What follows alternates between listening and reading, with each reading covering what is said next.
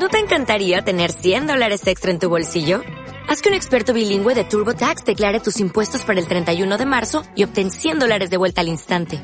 Porque no importa cuáles hayan sido tus logros del año pasado, TurboTax hace que cuenten.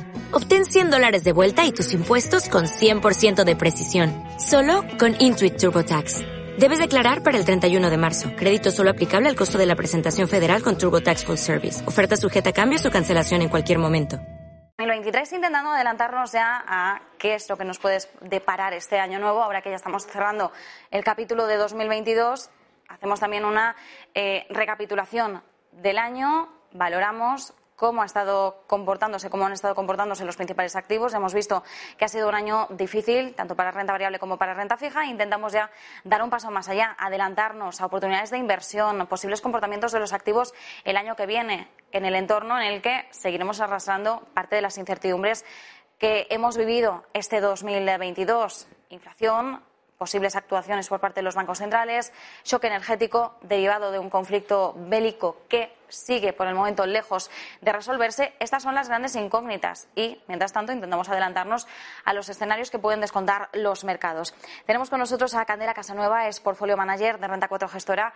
Candela, muchísimas gracias por acompañarnos. Muy buenas tardes, muchas gracias por invitarme. Bueno, Candela, empezando por una eh, pregunta más genérica, ¿no? Eh, decíamos, hacemos balance de 2022 y además 2022 podríamos decir casi casi eh, cerrando la, primera trilogía de, los años 20, que 2020, 2021 y 2022 han tenido mucha tela que cortar y además con incertidumbres bastante variadas. en el caso de 2022 seguimos arrastrando algunos shocks pasados, por ejemplo, estamos viendo ¿no? cómo estaba teniendo impacto todavía la crisis sanitaria, por ejemplo, en eh, China. Seguimos viendo que todavía no deshace esa política eh, cero COVID, pero mm, vamos a empezar a hablar, bueno, hablamos de China, eh, por supuesto, pero vamos a hablar de un abanico más amplio como son los países emergentes. Eh, si resumimos este 2022 en clave de mercados emergentes, ¿cómo lo resumiríamos?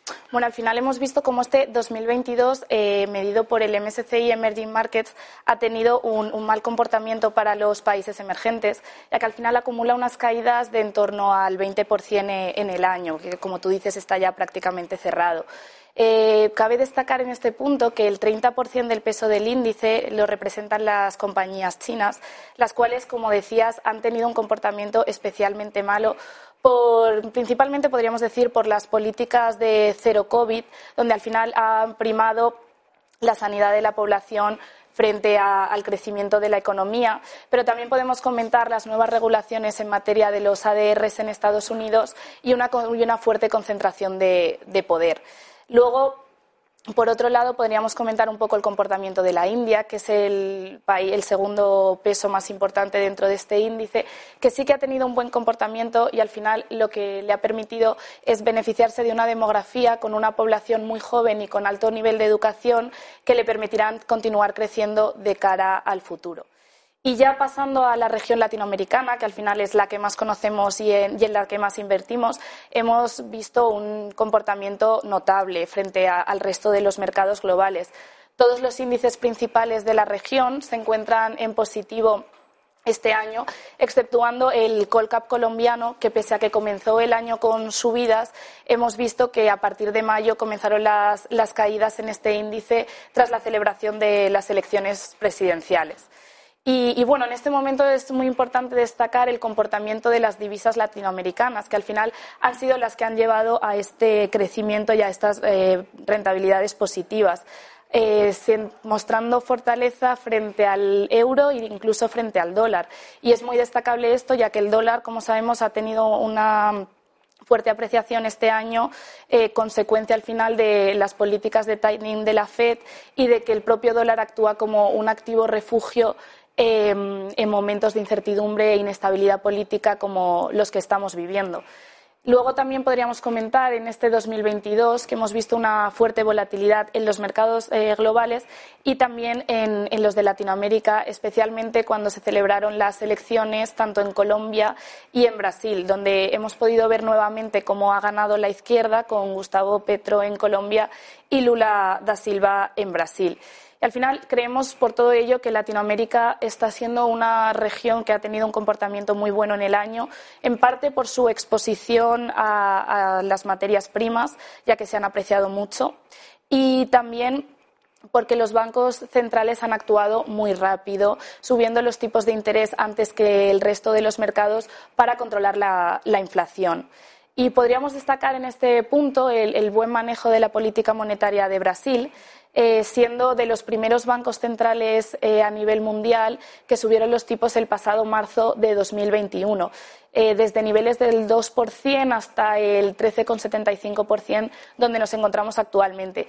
Y ya hemos podido ver cómo esta política de subida de tipos se refleja en una bajada de la inflación, ya que actualmente nos encontramos en niveles del 6,5% en Brasil desde niveles del 12% que veníamos viendo.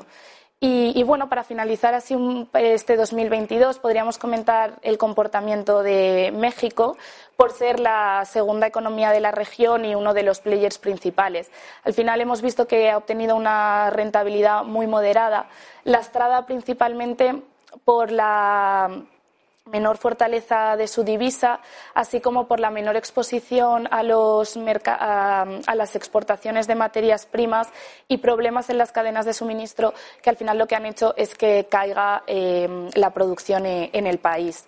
Y, bueno, al final, con todo ello, si juntamos la menor percepción de riesgo geopolítico, ya que se encuentra muy lejos de la guerra entre Rusia y Ucrania, la buena evolución de los precios de las materias primas y una demanda suficiente, hemos visto una fuerte atracción de capitales a la región latinoamericana que lo que han conseguido es eh, cerrar esa brecha de crecimiento que surgió durante el COVID entre los países latinoamericanos y el resto de economías globales.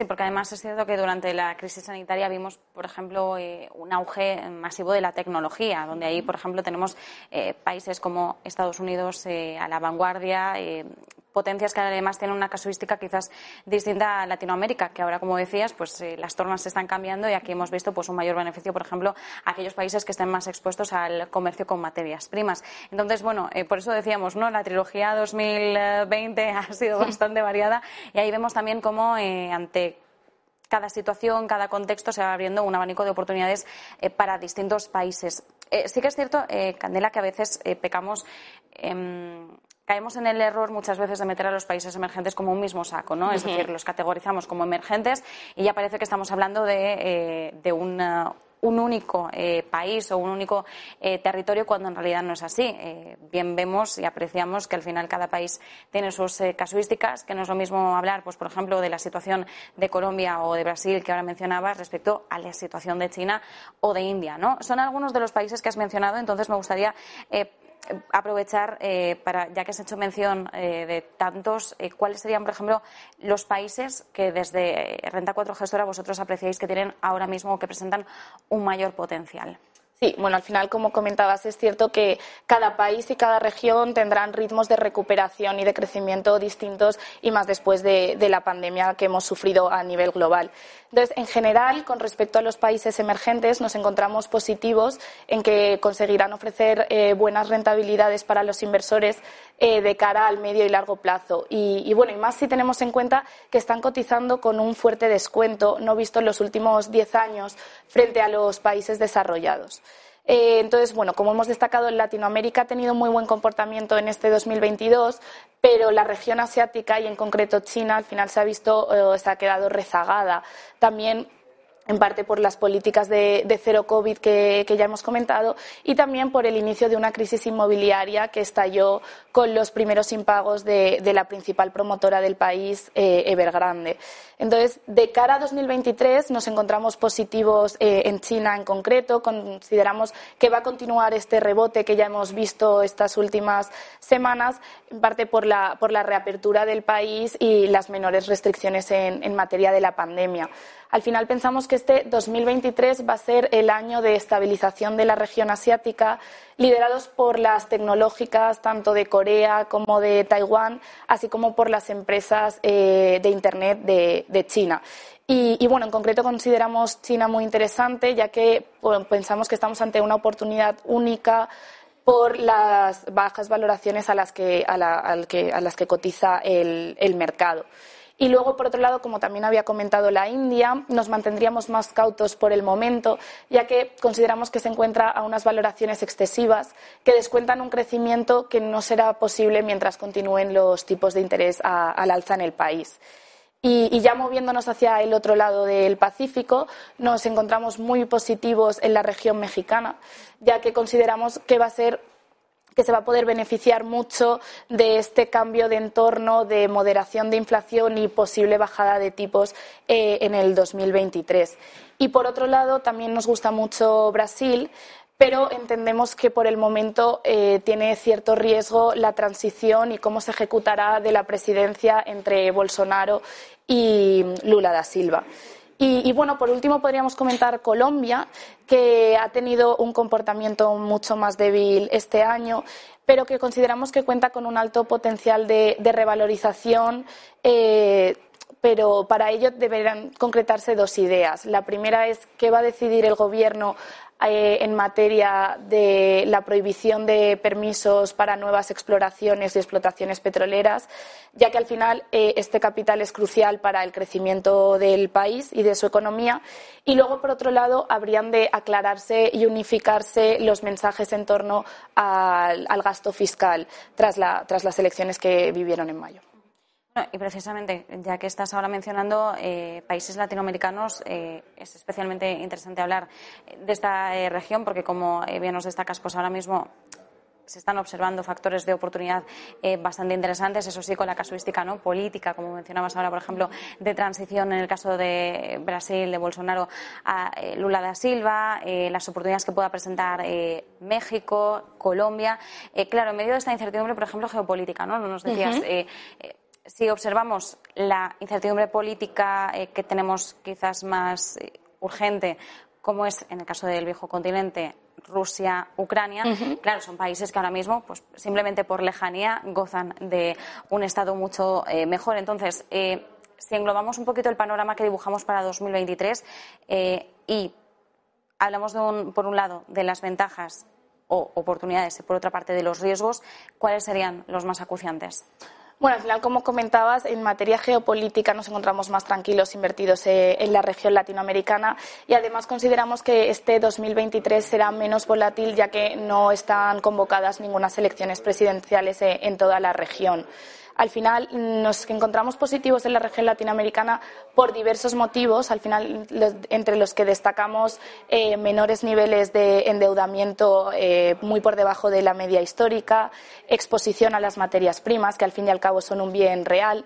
Esperamos también que continúe la fortaleza de sus divisas de cara al 2023 y la reapertura de China también les beneficiará, ya que es uno de sus principales socios comerciales. Y a, nivel región, el principal riesgo que contemplamos por el momento es cómo se implementarán estas nuevas medidas económicas con este giro hacia la izquierda que hemos visto tanto en Perú, en Colombia, en Chile y, en Brasil. Em, entonces, nosotros, de, cara a los próximos meses, eh, en nuestro fondo, el Renta 4 Latinoamérica, que acumula un beneficio del 14% en el año, seguimos posicionados de forma equilibrada entre México y Brasil, sobre todo, si bien tenemos un sesgo comprador hacia la renta variable mexicana. Y la clave de cara a los próximos meses será continuar estudiando las curvas de tipos de interés de todos los países, así como su impacto sobre el dólar. Y bueno, y en este punto consideramos muy interesante hablar de México y el nearshoring, que es la práctica de trasladar los procesos productivos previamente deslocalizados hacia un país vecino. Eh, este concepto no es nuevo y comenzó a extenderse en 2017, cuando comenzó la guerra comercial entre Estados Unidos y China. Y ahora hemos visto como que esta tendencia ha ganado impulso eh, tras el estallido de la pandemia y la guerra también entre Rusia y Ucrania. Y vemos a México como uno de, los potenciales países que más se puede beneficiar de esta tendencia eh, por tres factores principales. Al final, por la cercanía que tiene a Estados Unidos, Em, por su integración con las cadenas productivas y las empresas de Norteamérica y también porque cuenta con una población muy joven eh, en edad de trabajar y a un coste muy competitivo frente a otras economías. Y, bueno, ya por comentar el resto de, economías del país, nos mantendríamos eh, con una exposición muy limitada y tan solo en valores muy concretos en Colombia, Perú y Brasil. Al fin y al cabo, como hemos comentado, Colombia vemos que existe potencial, pero habrían de disiparse esas dudas y consolidarse el nuevo gobierno. Luego, con respecto a Chile, que ha tenido un magnífico comportamiento este 2022, en parte gracias a su exposición a metales como, el cobre, también nos mantendríamos cautos ya que persiste el riesgo del proceso de constitución que, sigue, siguen en ello. Y luego, por último, en Perú, por el momento, nos mantendríamos alejados tras eh, conocer el intento fallido de, golpe de Estado y nos mantendríamos, por el momento, cautos hasta conocer nuevas noticias. Entonces, al final, con todo ello, nos, posicionamos moderadamente optimistas eh, en la región latinoamericana, pero nos debemos, este, debemos estar cautos, eh, ya que los precios de las materias primas siguen muy altos y podríamos ver un retroceso en los mismos si se debilitase. Eh, eh, la tensión geopolítica existente en el este de Europa. Y además pensamos que, bueno, que podría haber una relocalización de capitales hacia países que, o hacia países o economías o mercados que, que se hayan visto más lastrados este año y que cuenten con mayor potencial de revalorización. Además, en medio de este contexto, eh, tenemos que tener en cuenta, por ejemplo, una de las advertencias que lanzaba el Consejo de Estabilidad Financiera, eh, que decía, eh, bueno, advertía, las economías emergentes son las que pueden sufrir los mayores riesgos derivados de subidas de tipos y, además, también ese debilitamiento del crecimiento económico. claro, en un año 2023, que va a estar tan marcado por las recesiones. ¿no? Hablamos de recesión ya inminente en Europa y una eh, recesión en Estados Unidos, que aunque sí que es cierto que vimos una recesión técnica, es decir, dos trimestres consecutivos eh, de retroceso en el eh, PIB, al final con un tercer trimestre de PIB en positivo, bueno, pues Estados Unidos salía un poquito del bache, pero de cara al año que viene se está planteando la posibilidad, o al menos las principales eh, dinámicas pasan ahora porque Estados Unidos probablemente podría vivir la recesión que estamos viviendo ahora en, Europa con distinta magnitud de cara a la segunda mitad de, 2023. Entonces, claro, en un año marcado por las recesiones, sobre todo en estas eh, dos potencias, eh, nos preguntamos de qué forma este contexto, esta situación podría afectar, lastrar o todo lo contrario a, los, a las economías emergentes. Bueno, en primer lugar es cierto que al final las previsiones globales de crecimiento se han visto rebajadas en en, todos los continentes y Latinoamérica no ha sido la excepción. Pero bueno, observamos al final como el Fondo Monetario Internacional le asigna un crecimiento estimado para 2023 a, a los dos bloques económicos principales, que serían eh, Estados Unidos y Europa, en torno al 1% y eh, estiman para la región latinoamericana un 2%, con lo cual al final observamos cierta resiliencia en estos países. Luego, por otro lado, comentar que, la inflación será eh, nuevamente el factor principal de, la evolución de los mercados de cara a 2023. Si bien en 2022 Dos de los conceptos más escuchados han sido la subida de tipos de interés y de la inflación. En 2023 esperamos hablar de moderación de ambas. Y, bueno, para estimar cuándo podrá comenzar a moderarse esta inflación, eh, vemos muy importante primero analizar de dónde viene. Entonces, al final viene eh, de tres motivos principales, que ha sido una sobredemanda causada por las políticas eh, ultra expansivas durante la pandemia, luego por cambio en la composición de la demanda desde bienes hacia servicios, también provocados por el COVID, y una caída en la oferta que se ha visto eh, pues, que ha sido provocada al fin y al cabo por los problemas en las cadenas de suministros y la disminución de empleo. Y no obstante, lo que estamos observando ya es que se está viendo una reversión en esta composición de la demanda y mejoras en las cadenas de suministros. Y al final consideramos que la pérdida de producción para hacer frente a la inflación no será tan alta y por ello no afectará ni hará que Latinoamérica en concreto entre en, en una recesión severa.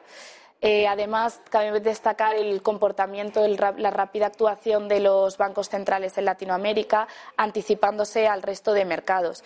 Y bueno, es por ello y al final por otros factores intrínsecos de las propias economías emergentes, como son su demografía, los bajos niveles de endeudamiento, su exposición a materias primas, que al final son un bien real, y los menores riesgos geopolíticos, por lo que no esperamos ver una recesión más severa en países emergentes frente a los desarrollados.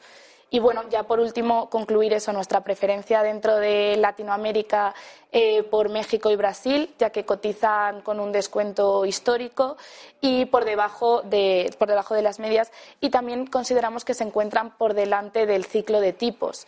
Es decir, si pensamos que la renta variable al final comenzará a subir cuando conozcamos eh, la expectativa de bajada de tipos, pues Latinoamérica consideramos que se encuentra adelantada en este ciclo frente, frente a otras economías tanto desarrolladas como emergentes. Pues nosotros nos quedamos, por tanto, con esas eh, recomendaciones. Foco especial, como nos decías, Brasil, eh, México en estos momentos.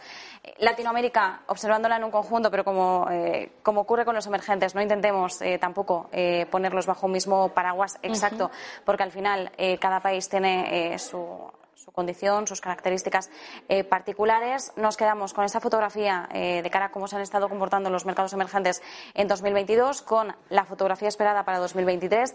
Veremos cuál es el escenario y, sobre todo, si vemos eh, que consigan gran parte de estas economías capear el temporal que, por ejemplo, estamos viendo, pues claro, en el viejo continente, además, shock energético, inflación disparada, eh, la dificultad del Banco Central Europeo para abordar todas estas eh, incertidumbres, más el conflicto bélico. Así que, bueno, nos quedamos nosotros con los emergentes como una oportunidad de inversión. Candela Casanueva, Portfolio Manager de Renta Cuadra Gestura, muchísimas gracias. Muchísimas gracias por la invitación y por dejarme participar. Pues nosotros nos quedamos, por tanto, con la mirada